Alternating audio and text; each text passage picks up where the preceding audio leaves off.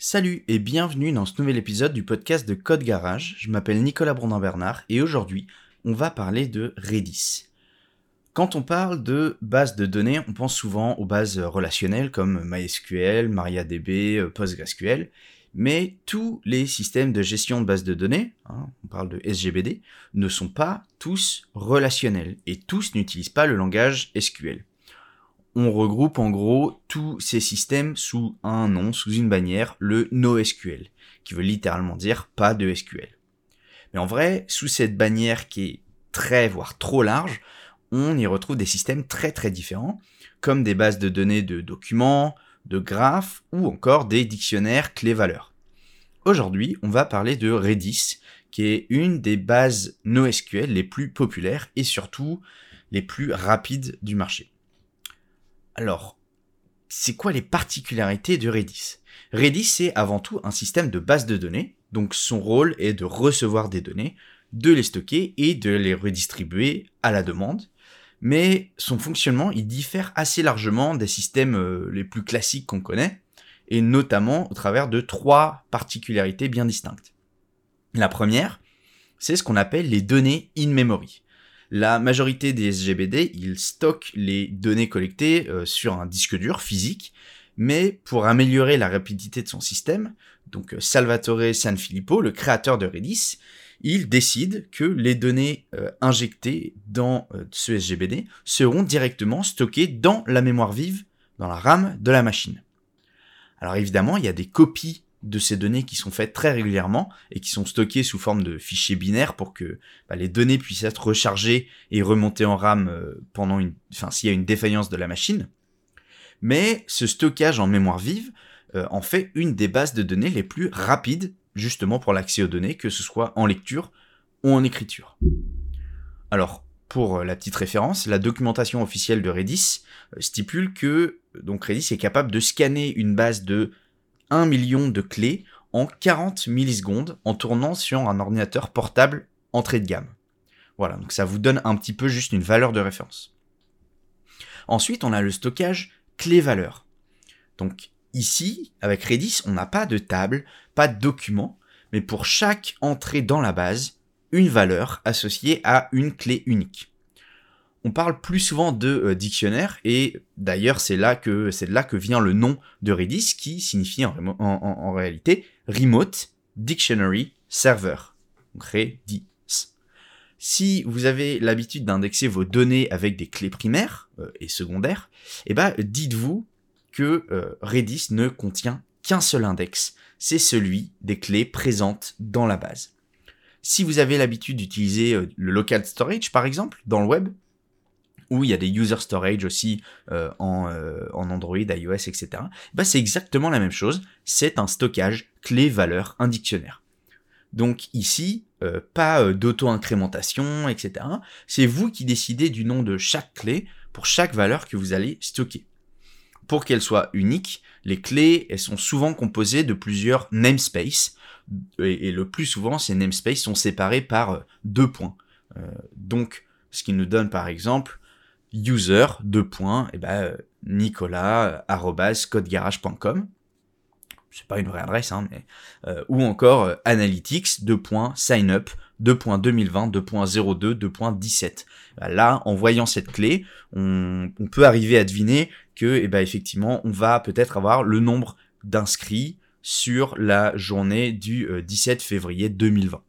Voilà, donc les clés, c'est pas seulement juste un chiffre comme ça, ça porte une réelle sémantique et ça va être important dans la manière dont on va insérer et surtout récupérer ces données. Ensuite, une autre caractéristique de Redis, c'est le type des données. Parce que derrière chaque clé dans la base, comme je l'ai dit, se trouve une valeur, mais cette valeur, elle peut prendre différents types, comme dans n'importe quel langage de programmation, en allant bah, de la simple chaîne de caractères, hein, une string, jusqu'à des types complexes et qui seront euh, plutôt très pratiques. Donc je vous en fais une petite liste non exhaustive, mais on a les chaînes de caractères évidemment.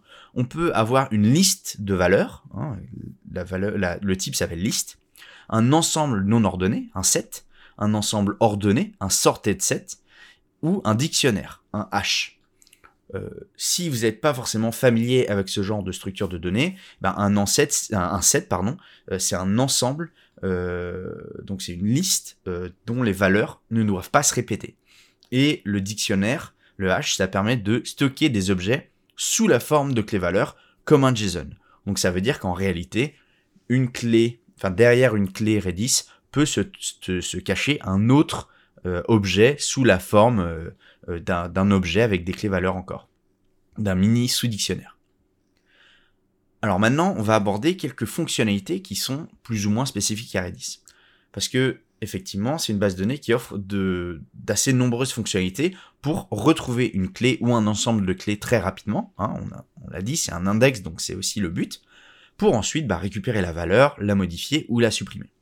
Donc comme lorsque vous utilisez un vrai dictionnaire dans la vraie vie, vous n'allez pas rechercher une définition précise pour trouver le mot. Hein, ça serait trop long. Si vous avez la définition précise en tête et que vous cherchez juste le mot, vous allez devoir passer par toutes les définitions pour arriver à trouver le mot que vous voulez. Non, ce qu'on fait, c'est qu'on cherche d'abord un mot, trié dans un ordre logique, dans un dictionnaire par ordre alphabétique, et ensuite on va récupérer sa définition. Bah, ici, c'est la même chose. On a un ensemble de commandes pour parcourir ce dictionnaire et le modifier, et pour le reste, bah, c'est à vous de faire attention à la manière dont vous allez penser et créer vos clés. Comme les gens qui créent les dictionnaires, et bah, ont créé des mots et les ont ordonnés par ordre alphabétique. Alors pour créer une clé, euh, et bah, à Redis, ce qui est pratique, c'est qu'on lui demande pas vraiment de créer une nouvelle clé. On rentre, on rentre pardon, simplement une valeur associée à une clé. Si la clé existe déjà, elle est modifiée, enfin la valeur est modifiée, sinon il crée la clé. Donc ça, ça se fait avec une commande très simple, hein, c'est set on fait 7, on donne le nom de la clé et on donne la valeur. On peut même faire M7 et plusieurs clés et plusieurs valeurs à la suite. Si jamais, là, c'est un peu compliqué d'avoir les commandes à l'oral, mais si jamais vous voulez euh, bah, voir ces commandes, et ben vous avez le lien de l'article d'origine euh, avec toutes ces commandes-là directement dans les, notes de l'épisode. Ensuite, on a euh, bah, évidemment toutes les, toutes les opérations euh, multiples, euh, parce qu'on peut faire, si on fait 7 pour avoir, euh, pour, pour mettre une nouvelle clé dans la base de données, et eh ben on fait get pour récupérer, avec le nom de la clé pour récupérer la valeur, mais du coup on peut faire des opérations multiples. On peut faire mget avec plusieurs clés, et on va récupérer les valeurs de ces clés.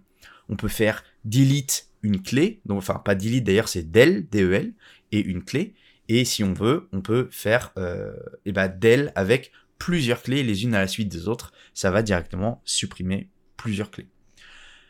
Ce qui est hyper pratique, c'est qu'on peut rechercher une clé par pattern, ok? Alors, pour rechercher, on va vraiment rechercher là une clé, on va pas rechercher une valeur. Donc, par exemple, je vous disais un exemple de, base de données contenant des clés, on pourrait avoir eh ben, user, deux points et euh, une adresse mail. Eh bien, je pourrais faire donc avec la commande keys, faire par exemple keys user de étoile et gmail.com. Ça nous renverrait toutes les clés qui existent dans la base de données et qui, euh, bah, où étoile est remplacée, bah, comme dans une, expression régulière, par n'importe quelle, euh, n'importe quelle chaîne de caractères. Et donc, on pourrait avoir la liste de tous nos utilisateurs qui ont une adresse euh, en Gmail, par exemple. On peut évidemment faire des transactions euh, des transactions au, sens atomique, hein, euh, le, côté acide. Euh, et donc, si vous voulez, eh ben, vous pouvez, vous avez un mot-clé qui s'appelle multi. Donc, vous écrivez multi. Ensuite, vous faites toutes vos opérations, vos get, vos set, etc., vos delete. Et à la fin, il faudra appeler la commande exec, eh ben, tout simplement pour exécuter réellement votre transaction. Alors évidemment, il y en a bien d'autres. Hein. Le, le, le but, c'est pas de faire une liste exhaustive de toutes les fonctionnalités mais c'est simplement de vous montrer que la première prise en main euh, de Redis, elle est accessible à la majorité des développeurs et des développeuses sans trop d'obstacles. Euh, pour aller plus loin, bah, il est possible de gérer des flux, des données géospatiales, de gérer des envois de messages en temps réel avec euh, une mécanique PubSub, etc., etc. Donc voilà, mais juste avec eh ben, get, set, mget, etc. et les transactions, vous pouvez déjà quasiment faire tout ce que vous voulez avec une base Redis. Alors, si jamais vous avez compris un petit peu comment on sert de Redis, mais que vous n'avez pas encore vraiment des cas d'usage en tête, eh ben, je vais vous les donner. Parce que parmi les entreprises qui utilisent Redis, on peut quand même notamment citer Twitter, GitHub, Snapchat, euh, Stack Overflow, et ça c'est qu'une fraction des utilisateurs, mais qui montre réellement l'intérêt et la solidité de la technologie. Mais au final, donc, à quoi va nous servir Redis? Eh ben, est-ce qu'on peut s'en servir comme une base de données classique? Alors oui, on peut s'en servir comme une base de données classique, relationnelle, mais en réalité, c'est pas une base relationnelle. Donc c'est pas le meilleur usage que vous puissiez en faire. Hein, euh, le conseil qu'on donne toujours chez Code Garage, c'est si vous avez des relations entre vos données, des relations fortes, eh ben vous prenez un SGBD relationnel. Mais par contre, l'intérêt de Redis, c'est de tourner en parallèle de votre SGBD relationnel pour gérer des données spécifiques. Soit parce qu'elles sont très nombreuses, soit parce que c'est des données qui nécessitent une vitesse de lecture ou d'écriture très élevée. Alors par exemple, qu'est-ce qu'on peut euh, euh, pourquoi on peut utiliser une base Redis? Eh ben, on l'utilise beaucoup pour faire de la mise en cache. On peut faire de la mise en cache de pages HTML, par exemple, où votre clé, ça sera tout simplement eh ben, une URL, euh, une URL, et puis vous allez cacher tout le contenu de votre page. Ça peut être pour mettre en cache des, des résultats de données SQL. en clé, vous allez avoir votre requête SQL complète, et la donnée, la valeur associée, ça sera bah, le résultat de votre requête.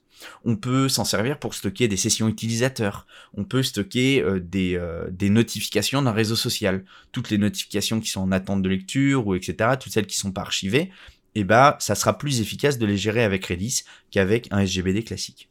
Euh, ça peut être de l'analyse en temps réel, des statistiques, etc., etc. Donc là, je vous donne quelques usages. Mais évidemment, bah, maintenant, ça sera à vous de trouver quel usage vous allez pouvoir faire de cette base de données dans l'architecture de votre projet. Moi, ce que je vous recommande, c'est vraiment d'y jeter un œil, de lui donner sa chance, parce que c'est, vous allez voir que sûrement en termes de rapidité de traitement, ça va vous bluffer. J'espère que cet épisode vous aura appris quelque chose, vous aura apporté un petit peu de connaissances et vous aura donné envie de tester Redis. Moi, je vous donne rendez-vous la semaine prochaine pour un nouvel épisode du podcast et sinon sur code-garage.fr. Code Garage, c'est le site euh, de cours en ligne pour les développeurs où vous payez eh ben, un forfait par mois, 19,99€ et vous avez accès absolument à tous les cours qui sont disponibles sur la plateforme en illimité avec eh ben, les exercices, les quiz, etc. Donc je vous donne rendez-vous à très bientôt pour un prochain épisode ou directement sur la plateforme Code Garage. Salut